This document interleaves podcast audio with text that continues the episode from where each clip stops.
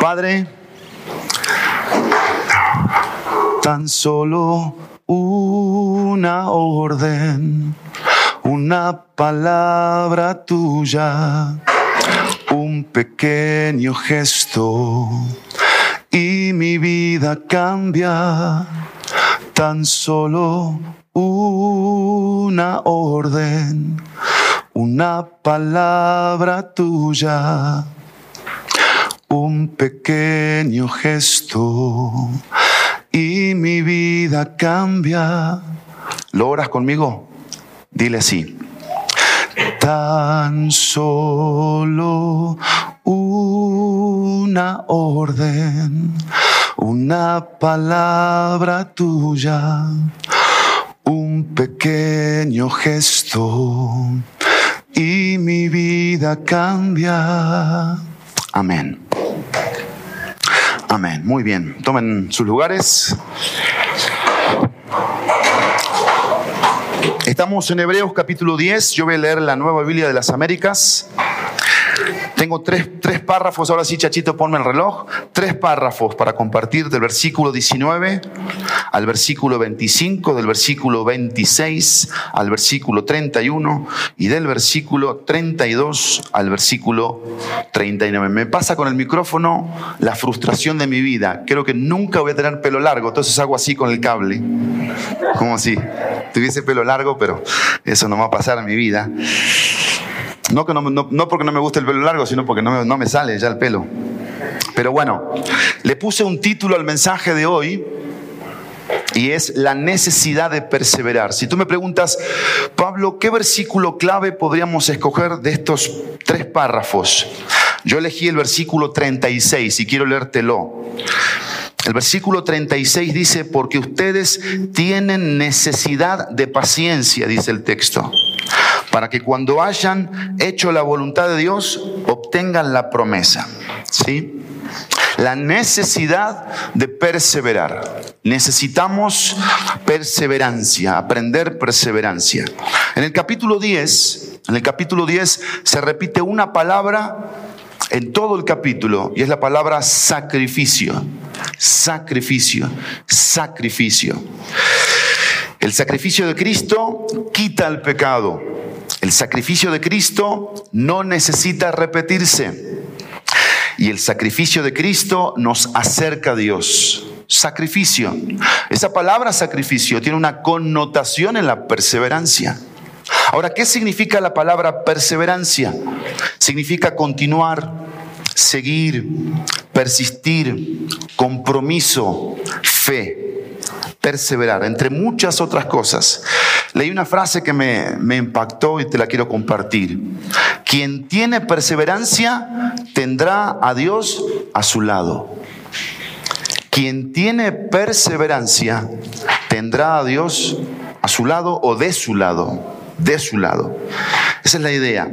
Vamos a ver el primer pasaje o el primer párrafo que está en el versículo 19 al versículo 25. Eh, Dice el versículo 19, entonces hermanos, puesto que tenemos confianza para entrar al lugar santísimo por la sangre de Jesús, por un camino nuevo, y vivo que Él inauguró para nosotros por medio del velo, esto es, su carne, y puesto que tenemos un gran sacerdote sobre la casa de Dios, acerquémonos con corazón sincero, en plena certidumbre de fe, teniendo nuestro corazón purificado de mala conciencia y nuestro cuerpo lavado con agua pura. Mantengamos firme la profesión de nuestra esperanza sin vacilar, sin titubear, sin fluctuar, porque fiel es aquel que prometió. Considerémonos cómo estimularnos unos a otros al amor y a las buenas obras, no dejando de congregarnos como algunos tienen por costumbre, sino exhortándonos unos a otros y mucho más al ver que el día se acerca. Lo primero, tres imperativos bondadosos. Tres imperativos bondadosos. Mantengamos firme, considerémonos unos a otros, perdón, acerquémonos, es el primero, acerquémonos, el segundo, mantengamos firme y el tercer imperativo es considerémonos unos a otros. ¿Cuál era el propósito del autor a los hebreos con estos tres imperativos? Alentar, animar el corazón de estos creyentes perseguidos, de estos creyentes en prueba, en sufrimiento, a que no perdieran la confianza, a que su confianza estuviera puesta siempre sin titubear en Dios. Y me gusta mucho esta frase, puesto que tenemos confianza. ¿Tenemos confianza? Sería la pregunta. ¿Estamos teniendo confianza? Recuerden ustedes que en el Antiguo Testamento ni el pueblo tenía la osadía de pensar en el lugar santísimo. Es más, el sacerdote estaba en el lugar santo. Solo el sumo sacerdote podía entrar al lugar santísimo y una vez al año. Y aquí el texto bíblico con el que comenzamos nos está hablando de una invitación especial. Pero no es una invitación especial, sino que es permanente. Dios nos invita de forma especial y de forma permanente a que tengamos comunión, basado en una confianza. En una confianza, dice el texto, que Él nos abrió un camino nuevo o reciente y vivo, evidentemente descansando en la resurrección del Señor Jesús. Cristo resucitó, Cristo está vivo. Y esta realidad de la resurrección a ti y a mí nos pone en esta en esta seguridad de que hay un sumo sacerdote que intercede por nosotros todo el tiempo. Y aquí vamos, vamos a analizar estos tres imperativos. El primero, acerquémonos. Versículo 22 dice, acerquémonos con corazón sincero, en plena certidumbre de fe, teniendo nuestro corazón purificado de mala conciencia y nuestro cuerpo lavado con agua ¿De qué está hablando esa palabra acerquémonos? Habla de una preparación espiritual para poder disfrutar una comunión con Dios. En pocas palabras, ¿qué veíamos en la seriedad del acercamiento del Antiguo Testamento? Eso, una preparación.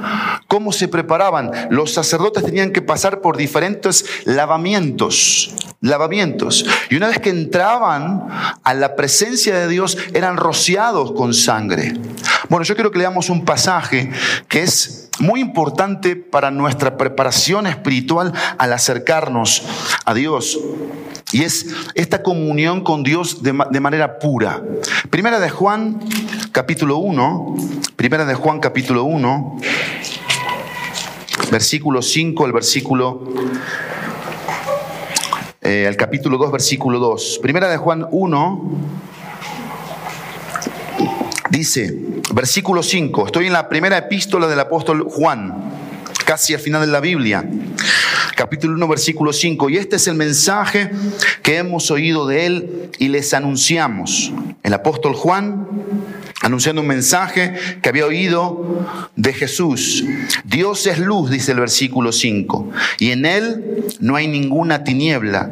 Si decimos que tenemos comunión con Él, pero andamos en tinieblas, andamos en pecado, mentimos y no practicamos la verdad.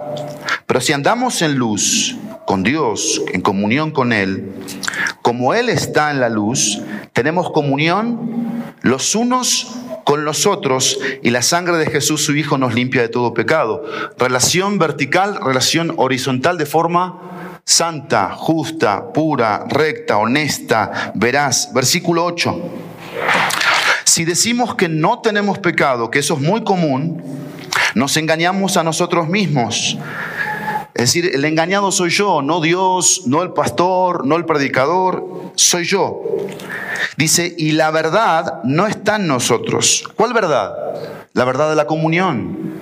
la verdad de que Dios es luz. Yo, yo, estoy negando con mi conducta que Dios es luz. ¿Por qué? Porque estoy en tinieblas, estoy mintiendo, estoy engañando, estoy queriendo vivir de doble manera. Y eso en la vida cristiana no es compatible. Versículo 9. Y acá está nuestra, nuestro amuleto que usamos muchas veces en la vida cristiana, mal usado. ¿Por qué? Peco, total, versículo 9, que dice, si confesamos nuestros pecados, Él es fiel y justo para perdonarnos los pecados y para limpiarnos de toda maldad. Y esto es muy esperanzador, pero es muy mal usado. Se ha vuelto el amuleto de, de, los, de los cristianos. Yo peco, confieso, Dios me perdona. Yo peco, confieso, Dios me perdona. Yo peco, confieso. Entonces no hay aquí una luz de, la palabra de Dios que genera un arrepentimiento hacia lo que sea que yo esté haciendo mal. Porque el arrepentimiento es un cambio de actitud, un cambio de pensamiento, un cambio de, de proceder. Versículo 10. Si decimos nuevamente que no hemos pecado porque hay dureza en el corazón, dice, lo hacemos a Él mentiroso cuando yo digo que estoy bien, que no pasa nada, entonces Dios queda en un papel de mentiroso y que le quitamos a Dios la autoridad de lo, que, Él es, luz, eh, santidad, verdad, y su palabra no está en nosotros.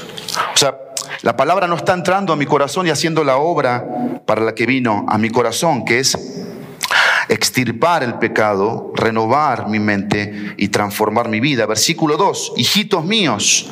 Cuando dice hijitos, le estaba dando creyentes. Les escribo estas cosas para que no pequen. Que quede claro esto, dice el, apóstol Juan. Sí hay confesión, pero no pequen. Ese es el mensaje.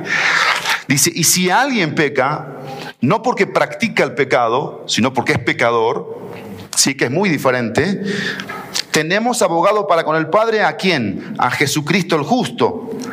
Y Él mismo, o sea, Jesucristo, es la propiciación por nuestros pecados, y no solo por los nuestros, sino también por los, los del mundo entero. Vamos a la segunda palabra, a la segunda palabra. Primero acerquémonos. Segundo, mantengamos firme el versículo 23. Si quieren volver conmigo a Hebreos, tengo un amigo que le choca que, digamos, pone el dedito en, la, en donde estábamos, porque ahí vamos a volver, ¿no? Si quieres, no lo pongas el dedito, pero ponle algo, porque iremos a varios pasajes de la Biblia para irnos alimentando, nutriendo de las verdades de Dios. Pero tú ponle lo que tú quieras. Ahí vamos a volver siempre a Hebreos. Versículo 23 dice, mantengamos firme la profesión de nuestra esperanza, sin vacilar, porque fiel es el que prometió. Mantengamos firme. Estaban tentados a abandonar su profesión en Jesucristo. Y dice el capítulo 7 aquí de Hebreos, versículo 25, 7:25, por lo cual Él también es poderoso para salvar para siempre a los que por medio de Él se acercan a Dios, puesto que vive permanentemente para interceder por ellos. Los exhorta a mantener firme su profesión o su confesión de nuestra esperanza. Eso es lo que dice el texto 23. Habla de la esperanza, ¿sí? Una esperanza segura que tenemos los hijos de Dios y que tenemos que mantenerla firme. No está hablando de mantener firme mi salvación, porque eso ya está seguro. Cristo ya me salvó, yo ya tengo seguridad de salvación, pero sí tengo que mantener firme mi esperanza. Y esto lo vamos a ver aquí en el libro de Hebreos, capítulo 2, versículo 10. 2.10, veamos lo que dice 2.10 de Hebreos. Dice, muchos hijos a la gloria porque convenía que aquel para quien son todas las cosas y por quien son todas las cosas, llevando, dice el versículo, muchos hijos a la gloria, hiciera perfecto por medio de los padecimientos al autor de la salvación de ellos. Muchos hijos a la gloria. También tenemos Aquí Hebreos 3.1, 3.1 de Hebreos. Por tanto, hermanos santos, participantes del llamamiento celestial, llamamiento celestial sería nuestra frase, consideren a Jesús, el apóstol y sumo sacerdote de nuestra fe. También el capítulo 3, versículo 6. 3.6. Pero Cristo fue fiel como hijo sobre la casa de Dios, cuya casa, y esta es la palabra aquí, cuya casa somos nosotros. Si retenemos firme hasta el fin nuestra confianza y la gloria de nuestra esperanza. Pero el capítulo 6 es sorprendente cómo menciona la palabra esperanza. Vayamos al capítulo 6, versículo 11. 6, 11 dice, pero deseamos que cada uno de ustedes muestre la misma solicitud hasta el fin, para alcanzar la plena seguridad de la esperanza. Versículo 12, a fin de que no seamos perezosos sino imitadores de los que mediante la fe y la paciencia heredan las promesas. Ahí el mismo capítulo 6, pero versículo 18 al versículo 20. A fin de que por todas las cosas inmutables, en las cuales es imposible que Dios mienta, los que hemos buscado refugio seamos grandemente animados para asirnos de la esperanza puesta delante de nosotros.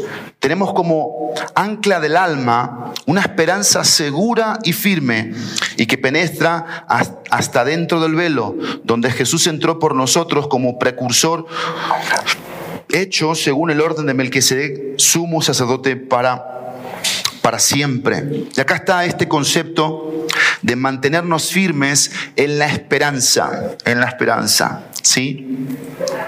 ¿Y qué es lo que estamos esperando? Es la pregunta.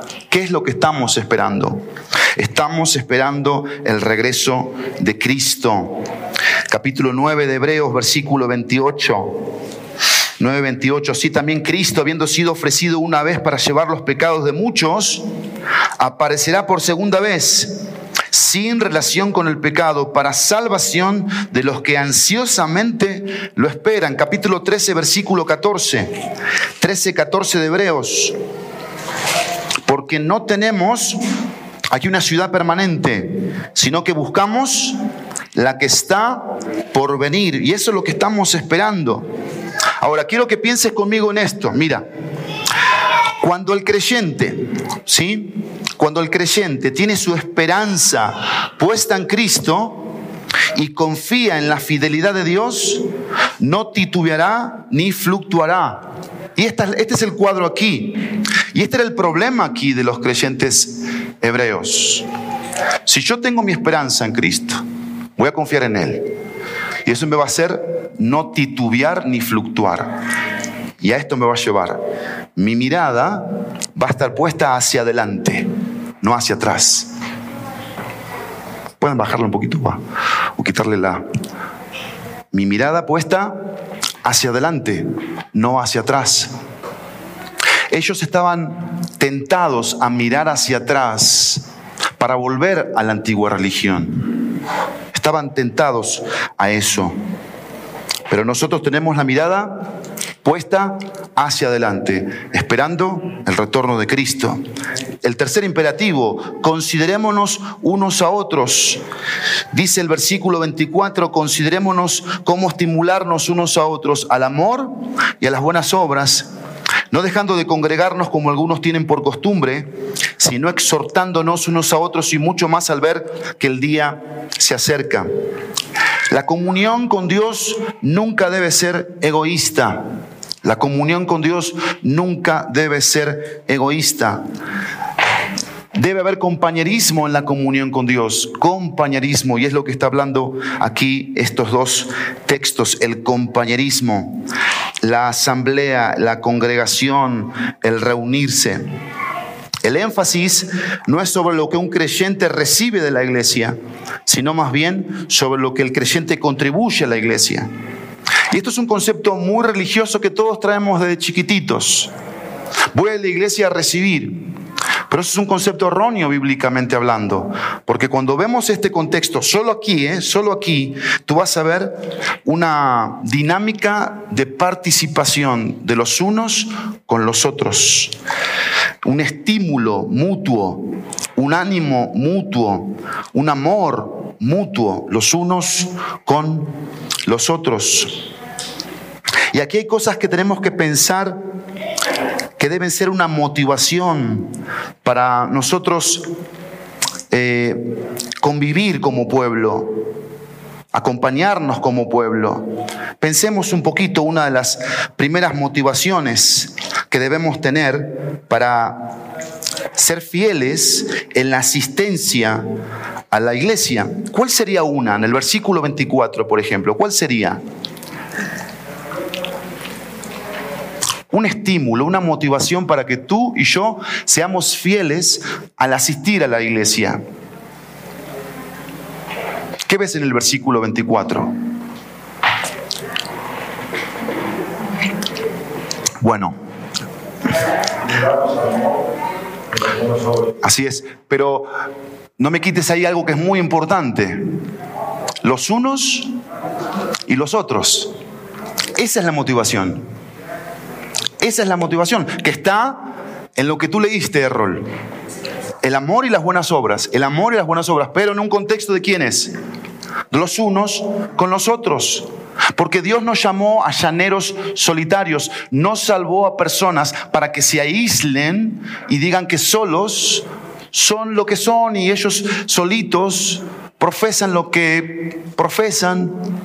Eso no es cristianismo. El cristianismo funciona alrededor de una comunidad de fe en donde nos vamos estimulando, motivando, desafiando, eh, corrigiendo, ¿sí? santificando unos con otros a través de la asistencia fiel. Pero otra está en el versículo 25. Dice, no dejando de congregarnos como algunos tienen por costumbre, sino exhortándonos unos a otros. Y acá está la segunda motivación para asistir fielmente. ¿Cuál es? ¿Qué dice el versículo en la parte final que no lo leí a propósito?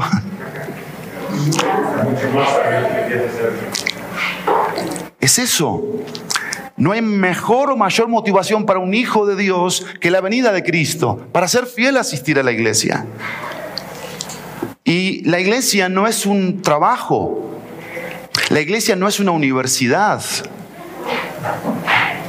La iglesia no es un trabajo, una universidad que si tú tienes tres faltas en un trabajo, ¿qué pasa? Te corren en el peor de los casos, en otros quizás te dicen, ¿por qué estás faltando? Te piden justificativos. Aquí no hablamos de faltas. Aquí no es estoy faltando a la iglesia.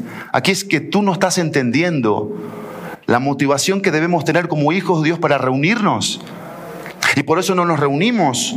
Por eso eh, pensamos que soluciones como el Internet pueden ser viables para no congregarme. Y en muchos de los casos es pereza. En muchos de los casos es desidia. En muchos de los casos es desobediencia. Entonces tienen que estar estas dos motivaciones para asistir, para ser fieles, porque no asistimos para juzgarnos unos a otros, asistirnos, asistimos para estimularnos unos a otros. Piensa ahora en un estímulo por el cual estás aquí, un estímulo. Y quiero que me lo digas, por favor. Un estímulo por el cual estás hoy aquí. Gratitud. Gratitud. Gracias, Betty. ¿Qué más? Job. Escuchar. Aprender a oír. Muy bien, ahorita vamos a hablar de eso. ¿Qué más? ¿Quién habló por aquí? Comunión con Dios, muy bien, la casa del Señor nos ofrece comunión, nos ofrece fuerza, nos ofrece alimento, nos ofrece, nos, eh, ofrece esperanza, nos ofrece gozo, la casa del Señor. Muy bien, Ale. Edificarnos muy bien, porque esa es la idea. Edificamos. ¿Qué edificamos? Lo que estamos, a lo que estamos apuntando, somos extranjeros, somos peregrinos, estamos de paso. Y eso es la necesidad de perseverar. Pero no solamente hay un estímulo aquí, sino también hay una exhortación aquí. ¿Y cuál es la exhortación aquí? ¿A qué crees que estaba refiriendo el autor en la exhortación? Se estaba refiriendo a dos cosas. Dos cosas. Algunos se estaban enfriando y se estaban alejando y se estaban apartando y ya no asistían a las reuniones. Evidentemente dice, no dejando de congregarnos como algunos. Me imagino cómo lo habrá dicho. Como algunos, ¿no? Dice, tienen por Vean lo que se vuelve el no asistir a una iglesia con fidelidad. Con propósito, con motivación, ¿qué se vuelve? Una costumbre, una mala costumbre, una pésima costumbre, una errónea costumbre. Porque pensamos que la iglesia es como antes en la religiosidad. Yo voy para... ¿No es cierto? Cumplir. Apaciguar, como dice Chacho. Calmar la conciencia. Pero para eso no es este momento. Este momento es para exhortarnos. Como te dije, a que no te enfríes, sino que haya fuego en tu interior, pasión en tu interior, por Cristo, por la eternidad, por su palabra, por las almas. Pero número dos, por su pronta venida. Hay una exhortación a la pronta venida. Cristo puede venir por mí o por ti. ¿Estás listo? ¿Estás preparado? ¿Estás anhelando el retorno del rey? Porque de eso se trata la iglesia. Mantener, mantener. Ahora, ¿Sí percibieron las tres, las tres virtudes cardinales de un hijo de Dios en estos pasajes? ¿Sí lo vieron? Tres virtudes cardinales. Fe, esperanza y amor. ¿Lo viste? Versículo 22. Dice, acerquémonos con corazón sincero en plena certidumbre de fe. Versículo 23, mantengamos firme la profesión de nuestra esperanza. Y versículo 24, considerémonos cómo estimularnos unos a otros al amor, fe, esperanza y amor. Eso es, puede ser el todo de nuestra vida cristiana. Vamos a la segunda, al segundo pensamiento. Al segundo pensamiento. Que dicho sea de paso, dicho sea de paso, fe, esperanza y amor son el resultado de acercarme al lugar santísimo. ¿Sí o no? Yo voy al lugar santísimo con Dios y yo salgo con fe, con esperanza, con amor. Mis ojos se alzan, mi corazón revive, mi actitud orgullosa cambia. Segundo pensamiento, una exhortación solemne. Versículo 26 al versículo 31, véanlo conmigo. Versículo 26. Porque si, dos palabritas, seguimos o continuamos pecando deliberadamente o voluntariamente después de haber recibido el conocimiento de la verdad, ya no queda sacrificio alguno por los pecados, sino cierta horrenda expectación de juicio y la furia de un fuego que ha de consumir a los adversarios. Cualquiera que viola la ley de Moisés, esto es un, un concepto del Antiguo Testamento, muere sin misericordia por el testimonio de dos o tres testigos. ¿Cuánto mayor castigo?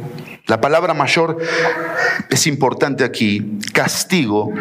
¿Piensan ustedes que merecerá el que ha pisoteado bajo sus pies al Hijo de Dios y ha tenido por inmunda la sangre del pacto por la cual fue santificado y ha ultrajado al Espíritu de gracia, como acá que les leyó la cartilla de forma triple. Versículo 30, pues conocemos nuevamente, eso lo vimos en el versículo 26, aquel que dijo a Dios, mía es la venganza, yo pagaré y otra vez el Señor juzgará a su pueblo. Horrenda cosa es caer en las manos del Dios vivo. Primero vimos tres imperativos bondadosos. Ahora vamos a ver una exhortación solemne. Esta es la cuarta exhortación de cinco exhortaciones que hay en el libro de Hebreos. Hay cinco en los trece capítulos. Esta es la cuarta, la cuarta exhortación. Esta está escrita a creyentes, es para hijos de Dios, personas que hemos profesado creer en Cristo y aceptarlo en nuestro corazón. Pero vean ustedes la secuencia de las demás exhortaciones con esta. La primera, el creyente que comienza a deslizarse de la palabra. Hebreos capítulo 2, versículo 1 al 4, no lo vamos a leer. Pero esa fue la primera exhortación. El creyente que comienza a deslizarse de la palabra de Dios. Pronto comenzará a dudar de la palabra de Dios. Eso lo vimos en Hebreos 3, versículo 7 hasta el capítulo 4, versículo 13. Me deslizo y luego comienzo a dudar de la palabra de Dios. Pero enseguida, después de deslizarme y dudar, empiezo a desoír la palabra de Dios desoír, ya no estoy escuchando la palabra de Dios. Y eso lo vimos en el capítulo 5, versículo 11, al capítulo 6, versículo 20. Y llegará a ser negligente en su vida espiritual, trayendo como resultado lo que vamos a ver aquí, la exhortación al desprecio a la palabra de Dios. ¿Cuál es el pecado aquí? ¿Cuál es el pecado aquí? El desprecio a la palabra de Dios. Un pecado que dice ahí que estaba siendo continuo, había una desobediencia, desobediencia continua. Había un corazón aquí que se endurecía a la palabra de Dios y desobedecía la palabra de Dios porque despreciaba la palabra de Dios. Esto marca una actitud que conduce a una desobediencia constante.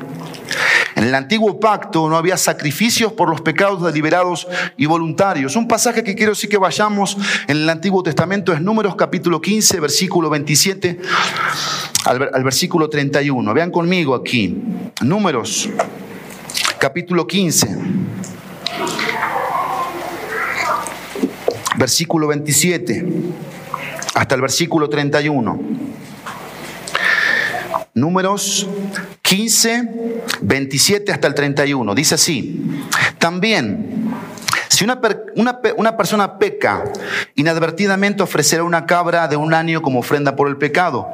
Y el sacerdote hará expiación delante del Señor por la persona que ha cometido error cuando peca inadvertidamente, haciendo expiación por él y será perdonado el ofrecimiento ante el pecado inadvertido y el perdón por la expiación, por el sacrificio. Versículo 29. Para que el nativo entre en los israelitas y para que el extranjero reside entre ellos, ustedes tendrán una sola ley para el que haga algo inadvertidamente. Pero, dice el versículo 30, aquel que obre con desafío, esa palabra es sumamente interesante con soberbia, dice la 60, no sé la NTV como dice, o la NBI, pero acá dice, pero el que obre con desafío, ponle la palabra soberbia o la palabra arrogancia, ya sea nativo o extranjero, ese que está haciendo, blasfema contra el Señor, y esa persona será exterminada de entre su pueblo. Versículo 31, prestenle atención, porque ha despreciado la palabra del Señor y ha quebrantado su mandamiento, esa persona será enteramente exterminada, su culpa caerá sobre ella. Si nosotros pensáramos en esta mañana los pecados que cometieron los judíos, por ejemplo, y sus consecuencias, ¿Qué tipo de pecados tú pensarías conmigo que cometieron los judíos, los israelitas? ¿Algún pecado que te acuerdes? Por ejemplo, idolatría, muy bien. Dos, Tres, desobediencia. Dos, desobediencia. Tres, mezclarse con los pueblos este, enemigos. ¿Qué otro? Murmuración, muy bien, murmuración, queja, otro pecado. Si tú pusieras como el, el peor de los pecados del pueblo de Israel, ¿cuál sería? Incredulidad. Por ahí escuché, incredulidad. Por ahí va la cosa. Pero la desobediencia viene por eso, por la incredulidad. ¿Y saben qué es la incredulidad traducido aquí en este texto? Lo vimos en el versículo 31. Porque ha despreciado la palabra del Señor y ha quebrantado su mandamiento. Me gusta como dice la 60, ha tenido en poco la palabra de Jehová. dice descaradamente ¿Cómo? Descaradamente dice que se dice. Es descaradamente violen la palabra de Dios. ¿Tú te acuerdas por qué pecaron Adán y Eva? Por tomar en poco la palabra de Dios.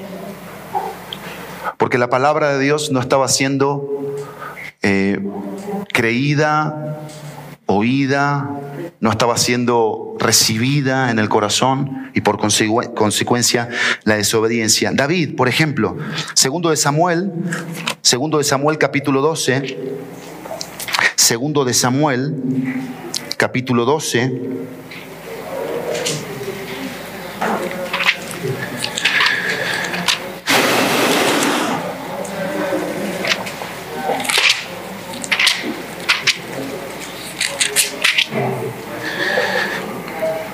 versículo 9, 12, 9 de segundo de Samuel.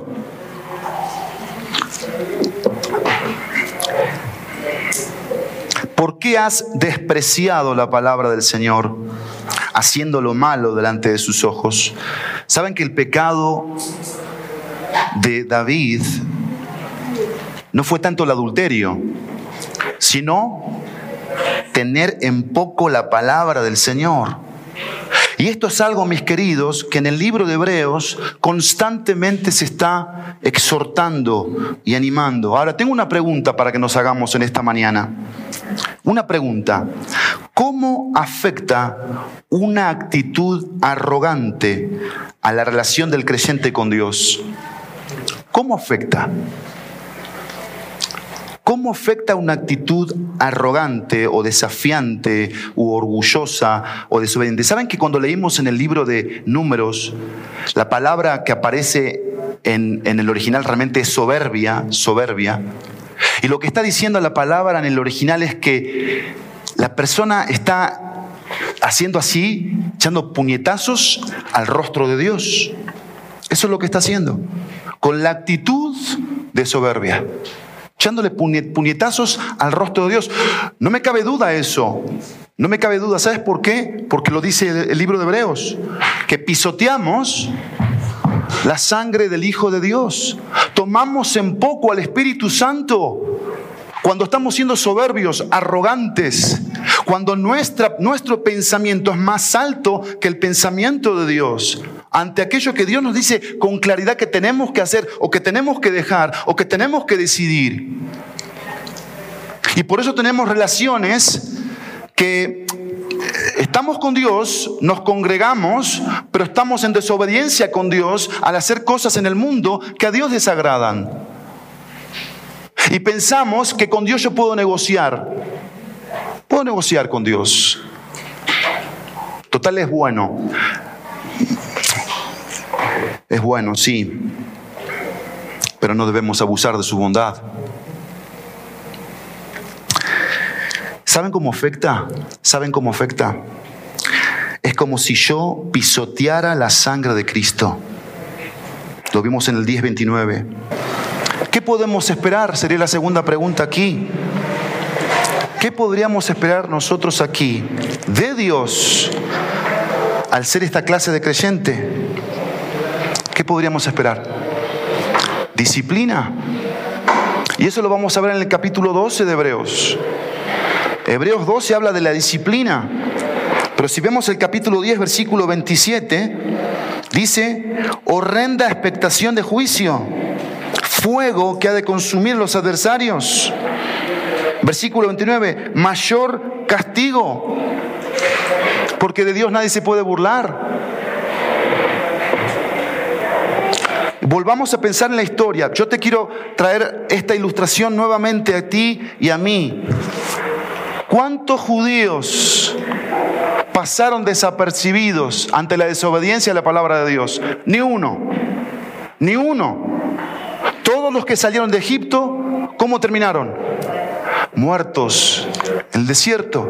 ¿Qué dice 1 Juan capítulo 5, versículo 16? Hay pecado que es de muerte, dice. Y sí hay creyentes en el periodo de la gracia que han muerto por desobedecer a Dios. Muerto físicamente estoy hablando. No siempre Dios actúa así, que me quita la vida. Pero sí hay, si hay rebeldía, hay consecuencias. Hay, consecuencias y tenemos que reparar en esta mañana ante esto. Que nuestro corazón encuentre verdad de Dios para tomar una decisión, huir del pecado. ¿De qué habla el libro de Hebreos? Si pusiéramos un tema, está en el versículo 1, versículo, eh, capítulo 1, versículo 1, Dios habiendo hablado. Ese sería un tema en el libro de Hebreos. Dios hablándome, Dios hablándome. ¿Qué produce la voz de Dios en mi interior? ¿Qué está pasando entre la palabra de Dios y yo? ¿Cómo estás respondiendo a su palabra? Miren, un pasaje clave aquí, un pasaje clave. Primera de Corintios 10. Primera de Corintios 10. Y aquí el apóstol Pablo, al conocer la iglesia de Corinto, una de las raíces más profundas de la iglesia de Corinto era la arrogancia, el orgullo, la soberbia. Se creían estaban despreciando la palabra de Dios. Pero vean lo que les escribe Pablo en el capítulo 10. Por favor, si no tienes Biblia, pídele a alguien que te comparta porque necesito que pongas tus ojos en la palabra de Dios. Ah, bueno, ahí llegó la palabra de Dios. Se hizo la luz. 10, 1. Vamos a leer este capítulo 10 hasta el versículo 12. Vean lo que dice. Porque no quiero que ignoren, hermanos, que todos nuestros padres estuvieron bajo la nube y todos pasaron por el mar. En Moisés todos fueron bautizados en la nube y en el mar. Todos comieron el mismo alimento espiritual y todos bebieron la misma bebida espiritual porque bebían de una roca espiritual que los seguía. La roca era Cristo. Sin embargo, Dios no se agradó de la mayor parte de ellos y por eso quedaron tendidos en el desierto. Estas cosas sucedieron como ejemplo para nosotros, a fin de que no codiciemos lo malo, como ellos lo codiciaron. No sean pues idólatras, como fueron algunos de ellos. Según está escrito, el pueblo se sentó a comer y a beber y se levantó a jugar, eran inmaduros. Ni forniquemos, dice el versículo 8, como algunos de ellos fornicaron, y en un día cayeron 23 mil. Ni provoquemos al Señor como algunos de ellos lo provocaron y fueron destruidos por las serpientes. Ni murmuren como algunos de ellos murmuraron y fueron destruidos por el destructor. Estas cosas le sucedieron como ejemplo y fueron escritas como enseñanza para nosotros, para quienes ha llegado el fin de los siglos. Versículo 12, por tanto, pensando en todo esto, el que cree que está firme, tenga cuidado, no sea que caiga. Y Proverbios lo dice así, si quieres resumirlo con una frase, antes de mi caída es la altivez de mi espíritu. Yo entrono a Pablo Sebastián Ferrari acá y desplazo al rey y puedo ser el pastor de la iglesia. Así te la pongo. Así te la pongo.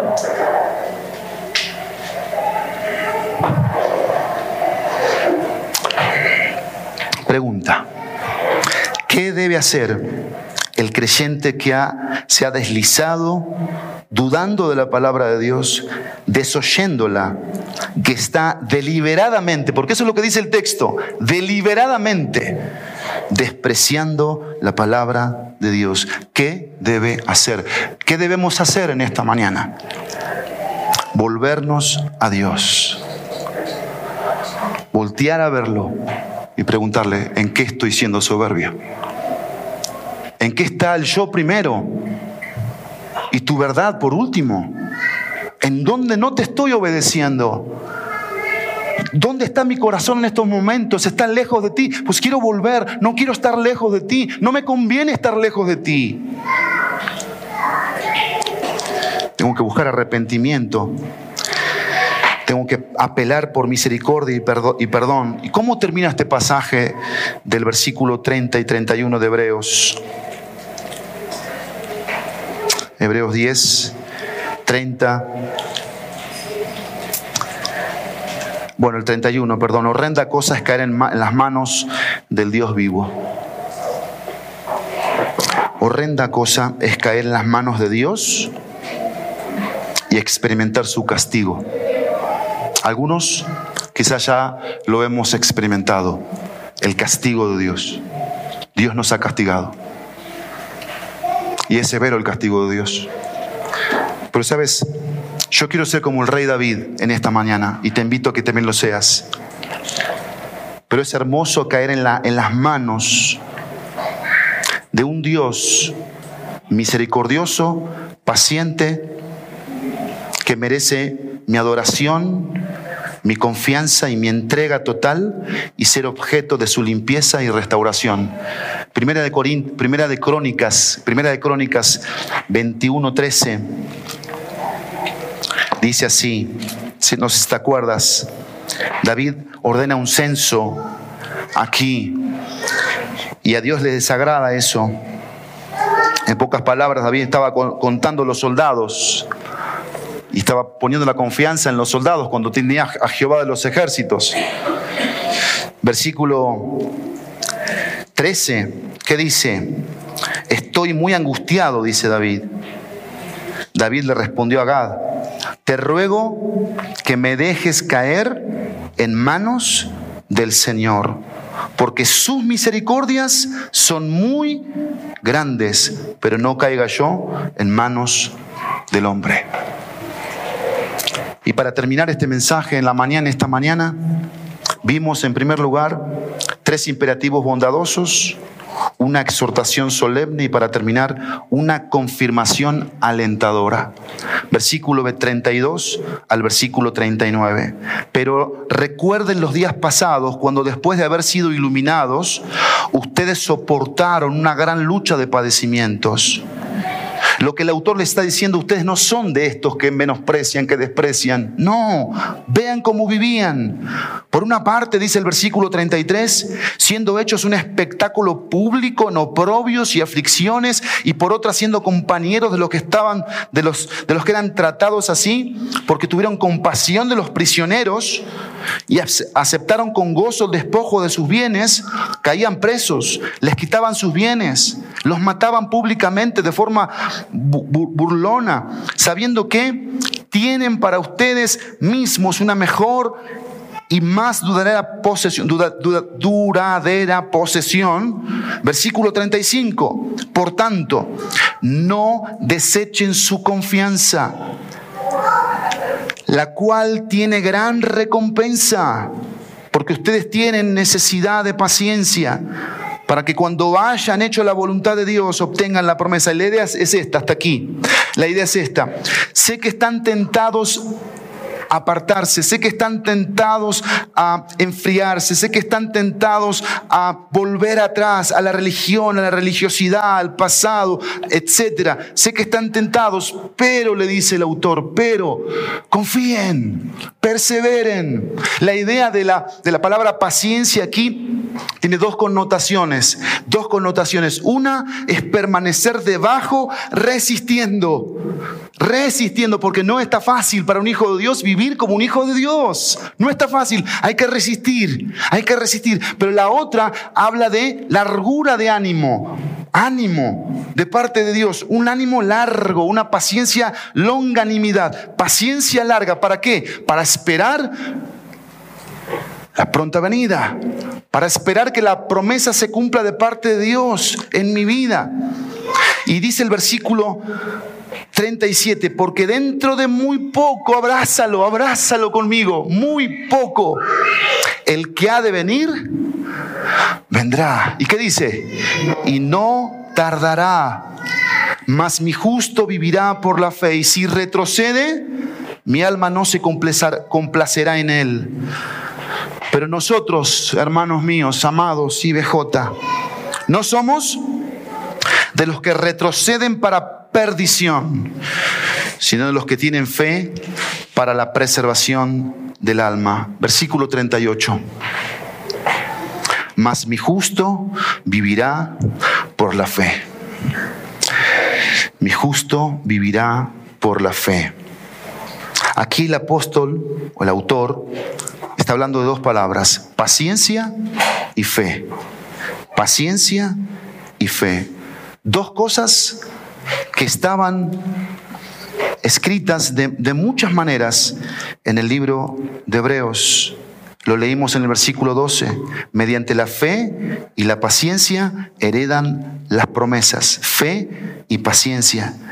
Versículo 15. Y así también esperando con paciencia, Abraham obtuvo la promesa, fe y paciencia. Evidentemente el próximo domingo se va a introducir la fe en el capítulo 11. Leámoslo, todo el capítulo 11. Hablaremos de la fe. Y recuerden ustedes que este versículo es un versículo sacado de Habacuc, capítulo 2, versículo 4. Lo, toma el apóstol Pablo y lo dice en Romanos 1, 17, ¿te acuerdas? Mas el justo vivirá por la fe. Romanos habla del justo.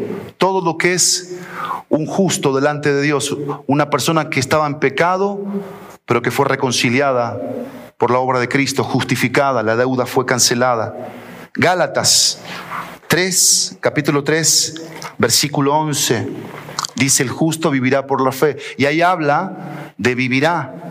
Romanos el justo, Gálatas vivirá. La vida de un hijo de Dios, cómo vive un creyente, la vas a ver en Gálatas, todo el libro de Gálatas. Pero aquí en Hebreos vemos por la fe, por la fe. ¿Qué significa esa frase por la fe? ¿No te estás preguntando en eso, eso en esta mañana? Porque acá hay un peligro. ¿Cuál es? Retroceder. Si no andamos por fe, andamos por vista. El que anda por fe, Hebreos 6.1, avanza a la perfección. Pero el que anda, el que anda por vista, el que anda por vista, ¿qué le puede pasar? Como dice 39, dice, retroceden para, véanlo, retrocede para perdición. Si yo ando por vista, ¿qué me puede pasar? Me puedo perder. Me puedo perder. Y esa palabra perdición, ¿saben qué significa? Tiene, tiene varias, aparece 20 veces en el Nuevo Testamento esta palabra perdición, 20 veces. Y se puede traducir como perezca, muerte, destrucción, castigo eterno. ¿Saben qué quiere decir aquí en el libro de Hebreos? La palabra perezca. ¿Saben qué significa? Desperdicio. Eso significa perezca. Es decir, el creyente que no vive por la fe no agrada a Dios, dice no agrada a su alma, y simplemente para entender qué es vivir por fe, vivir por fe es obedecer la palabra de Dios, Vivir por fe es creer la palabra de Dios. Vivir por fe es hacer la voluntad de Dios. Es vivir para Cristo. Eso es vivir por la fe. Pero si yo no vivo por la fe, estoy a quizás a pasos de perderme, de desperdiciar mi vida. Y si yo comparo desperdicio con preservación del alma, que es lo que dice el texto, ahí puedo darle sentido a la palabra perdición. Porque lo que se pierde ya no es útil. En cambio, lo que se preserva, sí. ¿Estás preservando tu alma? ¿Estás siendo ese justo que está viviendo por la fe? Terminemos con Mateo 16 versículo 24 al 27. Mateo 16, 24 al 27.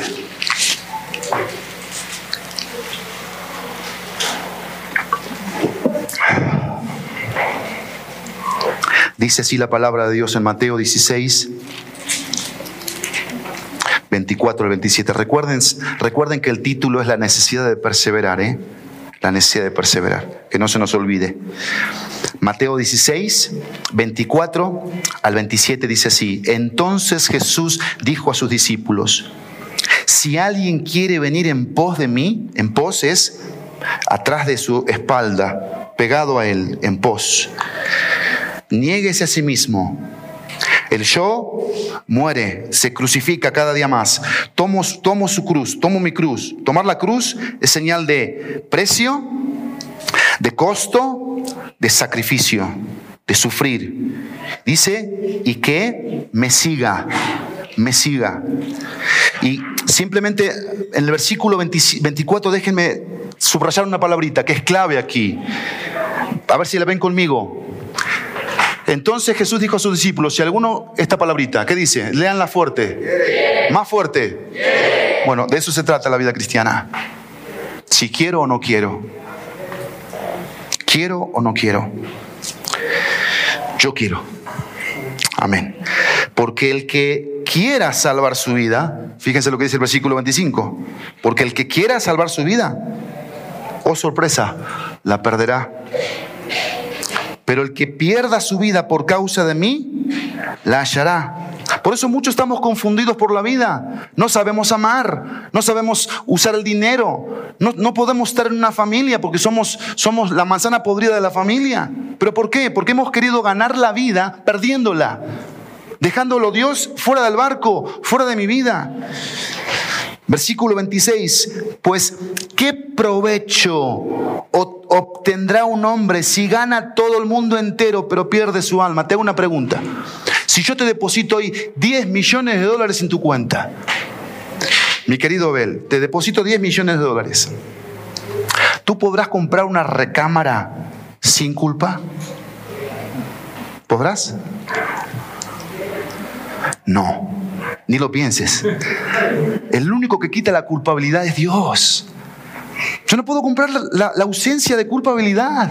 ¿O sí?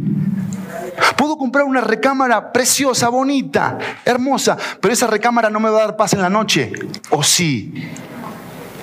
No deberíamos ni titubear de esto. No, en absoluto. En absoluto. ¿Y qué dice el versículo que estábamos leyendo? Pues qué provecho obtendrá un hombre si gana todo el mundo entero, le dice Jesús, pero pierde su alma.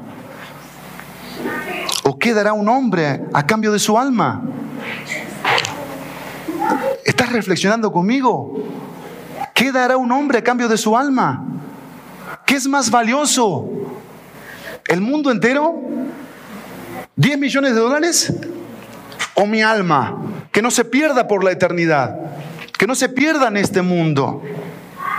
Versículo 27.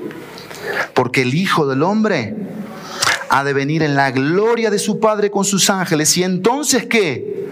Recompensará a cada uno según su conducta. Amén.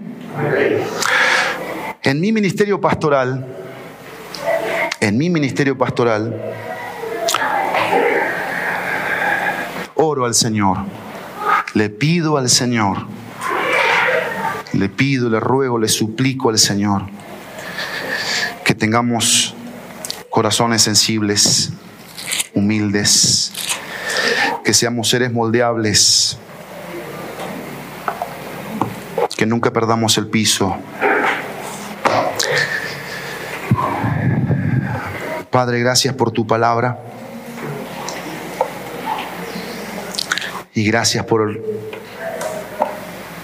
todo lo que nos has dicho. Tú conoces la necesidad de cada uno, Señor, aquí.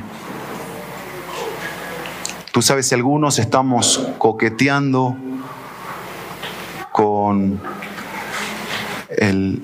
la apatía o enfriarnos, estamos fríos interiormente, no estamos apasionados por ti, no nos acercamos, no tenemos una esperanza viva y no nos mantenemos unidos al cuerpo con facilidad, faltamos o no faltamos, si no, no somos fieles.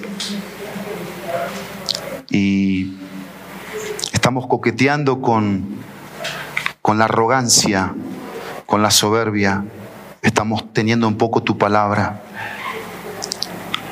Y quizás está la tentación a no, no permanecer, a tirar la toalla. Padre, anímanos, anímanos con tu palabra.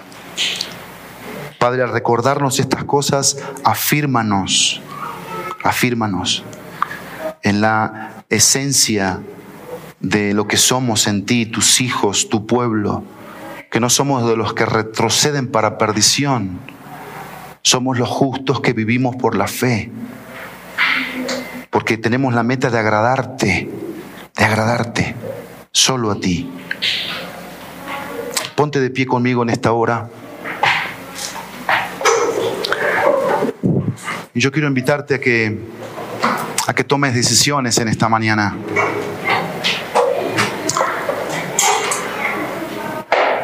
El, apóstol o el autor a los hebreos les decía a los hebreos, si oyen hoy su voz, no endurezcan sus corazones. Estamos escuchando por su gracia, domingo tras domingo la palabra de Dios. ¿Qué estamos haciendo con su voz? ¿Qué planes estamos haciendo en nuestras vidas? Viajar, comprar, casarme, vestirme. ¿Estoy planeando en función de que soy hijo de Dios? ¿Planeo ganar un alma para Cristo? ¿Planeo disipular a alguien? ¿Planeo leer la Biblia? ¿Planeo ofrendar? ¿Planeo reunirme los miércoles, los domingos? ¿Lo planeo? ¿Es, un- parte de un plan? Estoy, estoy planeando ser parte de un grupo pequeño para edificarme. ¿Cuáles son mis planes hoy? ¿Estoy queriendo ganar el mundo? Recuerden que para Dios, para Dios solo hay hijos y criaturas. Y de algunos de los que estaban aquí, Dios era su creador, pero no era su redentor. Y quizás eso puede pasar aquí en esta iglesia. Tú puedes ver a Dios como creador y sabes de la salvación, pero no estás redimido todavía. Y la muestra está en los frutos que estás dando de tu vida, las decisiones que tomas día a día. Yo pensaba en la semana, mientras preparaba este mensaje, cuánto quizás estamos distorsionando la iglesia cristiana, donde queremos que la iglesia cristiana se amolde al mundo para que venga más gente. Y eso no es la iglesia cristiana. La iglesia no se amolda al mundo. El mundo se amolda a la iglesia. Y hay gente que se enoja porque el servicio dura más tarde, porque tengo una comida después que atender. Se enojan, se fastidian, porque tengo que atender un trabajo. Y hemos, hemos querido acomodar a Dios en nuestro mundo y es al revés, es al revés. Acomodémonos a Dios, al plan de Dios, al propósito de Dios. Porque como dice la escritura, no todo el que me dice Señor, Señor entrará en el reino de los cielos, sino el que hace la voluntad de mi Padre que está en los cielos. No se trata de ser nada más oidores, sino hacedores. No se trata de planear para esta vida, sino para la que sigue, para la vida eterna. En el precioso y poderoso nombre de Jesús. Amén y amén.